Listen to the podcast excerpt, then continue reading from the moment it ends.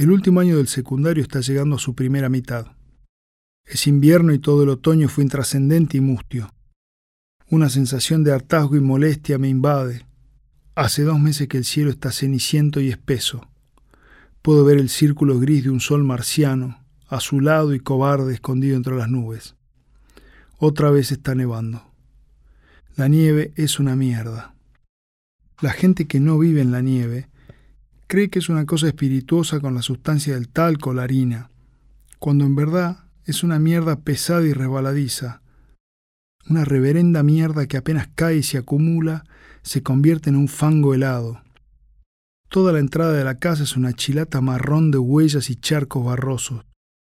Las calles del centro están igual y la ruta está plagada de autos en la banquina, con niños mocosos adentro que lloran al lado de bolsas de supermercado y madres que gritan pidiendo socorro.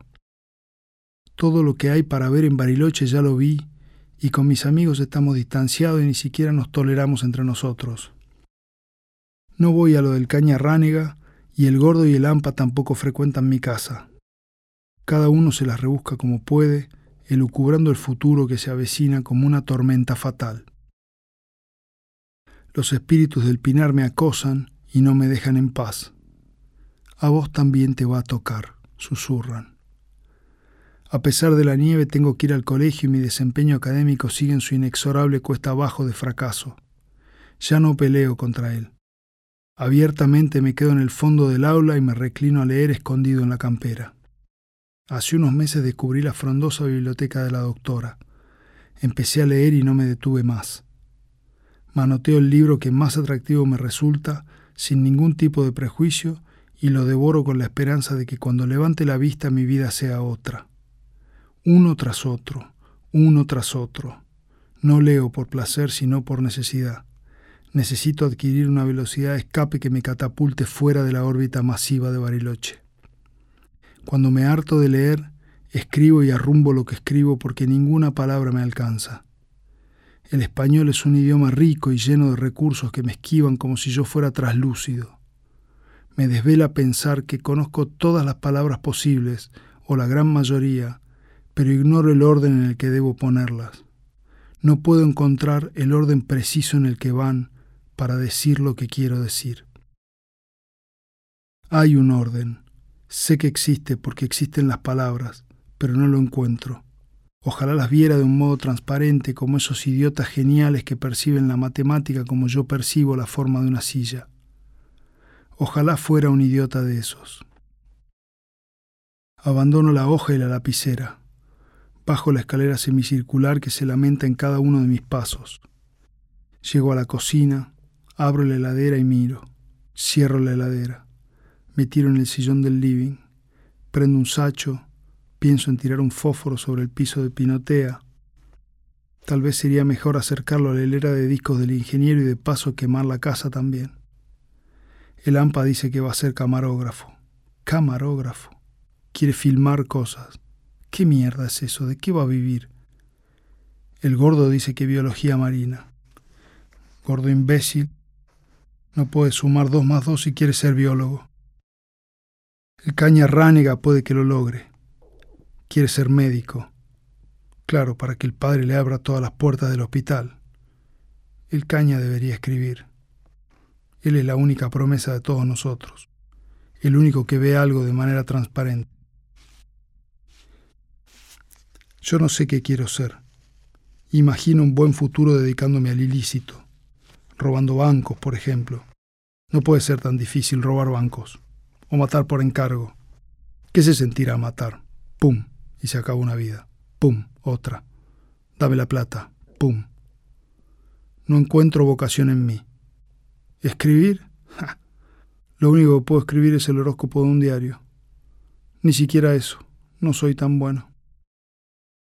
La doctora me regaló una máquina de escribir para mi cumpleaños. Una idea genial, sin dudas. Máquina de mierda lleva ocho meses en la caja. Afuera el viento empuja mi depresión. La puerta se abre y van llegando todos de sus vidas cotidianas, interrumpiendo mi soledad. La doctora vuelve de la universidad, ahora consiguió que le aumenten el presupuesto para buscar levaduras en los lagos. Mis hermanas cada vez hablan mejor inglés, son casi nativas. La doctora me entrega una carta de mi primo desde Alemania. Llegó a la casilla que tenemos en el correo porque en este pueblo de mierda no hay cartero.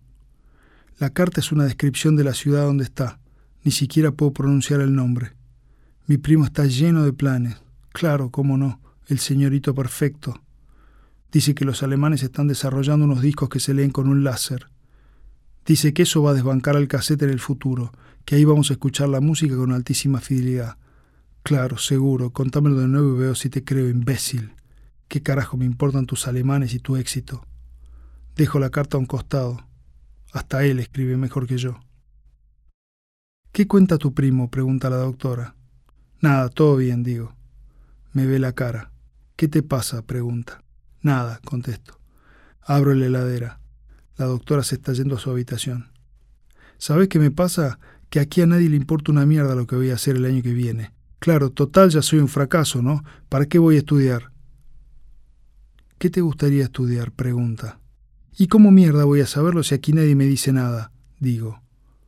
La doctora se sienta conmigo, me ofrece un sacho. Tramposa. Quiere hacerme pisar el palito para retarme. No, gracias, digo. Fuma uno, dice. ¿Ah, sí? ¿Me desafía? Perfecto. Agarro uno y lo prendo. Le tiro el humo en la cara.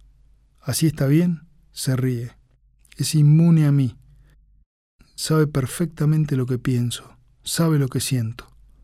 ¿Cómo mierda se da cuenta? Me sirve un café que está rico. Por fin hace algo bien. Fumamos. El café y el sacho me tranquilizan. Soy el único que no sabe lo que quiere hacer el año que viene, digo.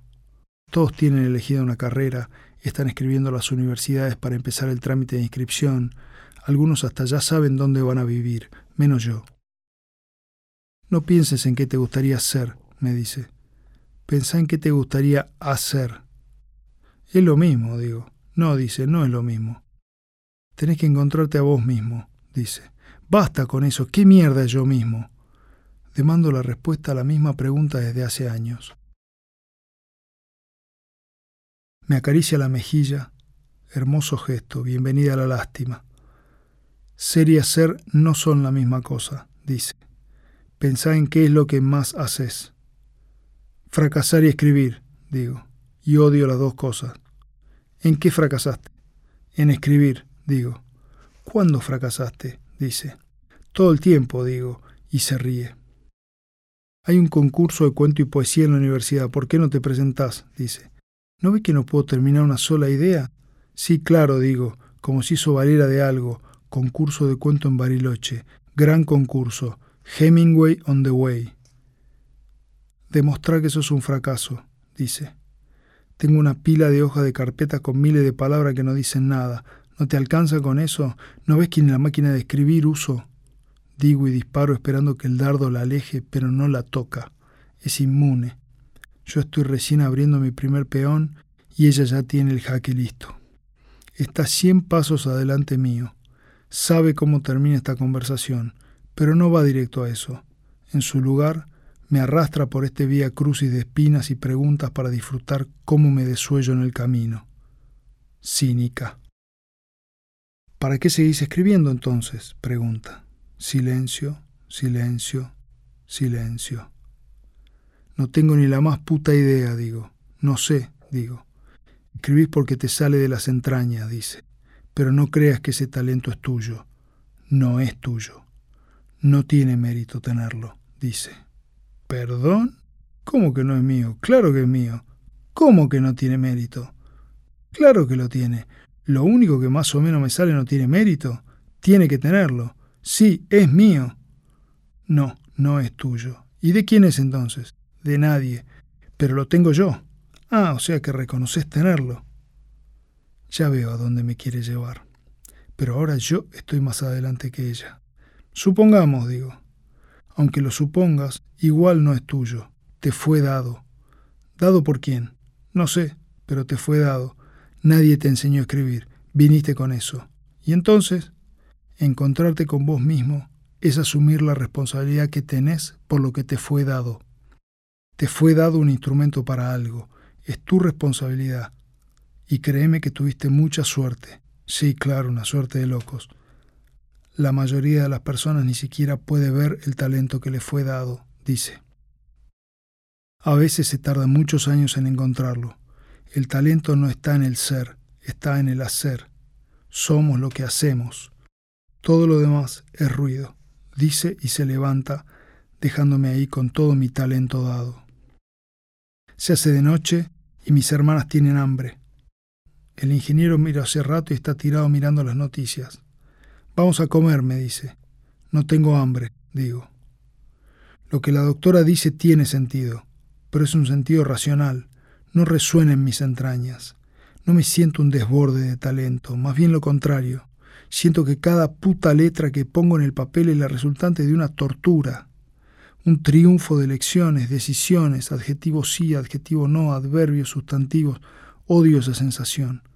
Esa compulsión constante a desgarrar la lapicera contra el papel. Hija de puta, en tu tinta está todo, como en las palabras, todo está ahí adentro, sacalo.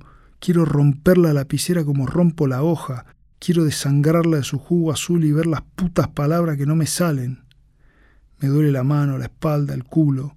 No puedo imaginar una tortura peor. ¿Cómo hicieron Hemingway, Joyce, Shakespeare, Beckett y tantos otros para sobrevivir a esto? Y lo que es peor, ¿cómo hicieron para disfrutarlo? ¿Dónde está la llave? La puta llave que abre la tinta y la convierte en palabras que tienen sentido y dicen. Soy un arreglador. Florencia me enseñó eso. Reparo cosas. ¿Cómo hago para reparar esto? Abro el ropero y saco la puta máquina de escribir. Pongo una hoja. Si no es a mano, será a máquina. Walter bebe whisky mientras Thomas tiene lepidopterofobia. Viene a mi mente. Hemingway y sus amigos habían escrito. Su hacer fue escribir. Voy a escribir hasta que se me ampollen los dedos. Sin ninguna idea en la cabeza empiezo a tipear Walter bebe whisky mientras Thomas tiene lepidopterofobia. La única materia que me obligó a una destreza física, además de gimnasia, fue mecanografía. Desde la época del alemán que no tipeo nada. Sin embargo, vengo a descubrir que es como andar en bicicleta. El saber no se olvida y los frutos están ahí. Me llevo un par de hojas a adaptar mi mente a la velocidad del tipeo. Voy a unas 40 pulsaciones por minuto. No son las 90 que hacía mi abuela, pero no está nada mal. Walter bebe whisky mientras toma tiene lepidopterofobia.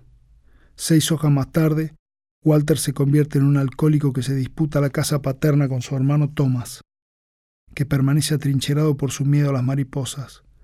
Thomas tranca puertas y ventanas que solo se abren desde adentro y Walter desde afuera en medio del campo intenta por todos los medios convencer a su hermano de salir.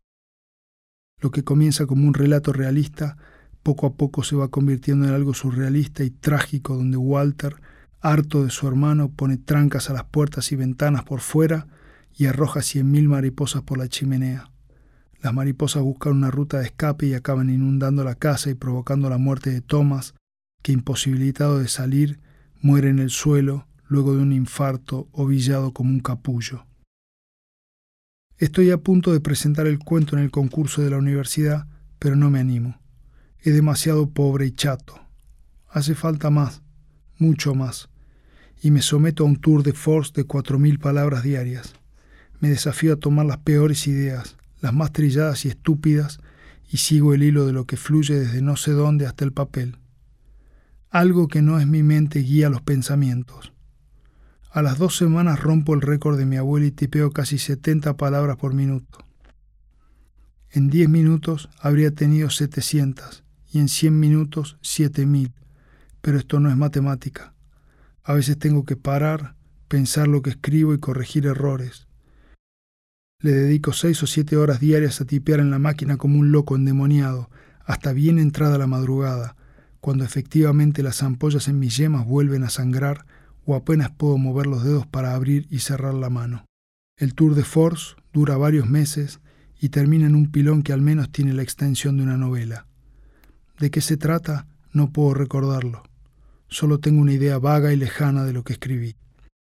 Escribo por necesidad, pero a diferencia de cuando leo, escribiendo encuentro la velocidad de escape que necesito para salir de la órbita masiva de este lugar. Mi cabeza deja de pensar y se suma en un letargo confortable en el que me pierdo y los conceptos vuelven a mí como por arte de magia.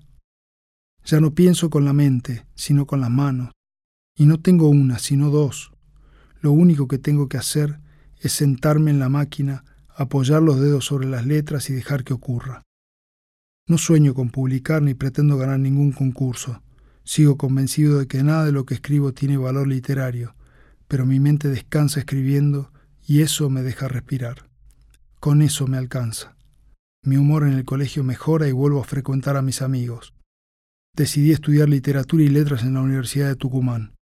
Pienso regresar renacido como un hijo pródigo para que las viejas calles de la infancia me vean convertirme en un hombre, un hombre que escribe. Pero el sueño dura poco y lo que pudo haber sido mi vida también.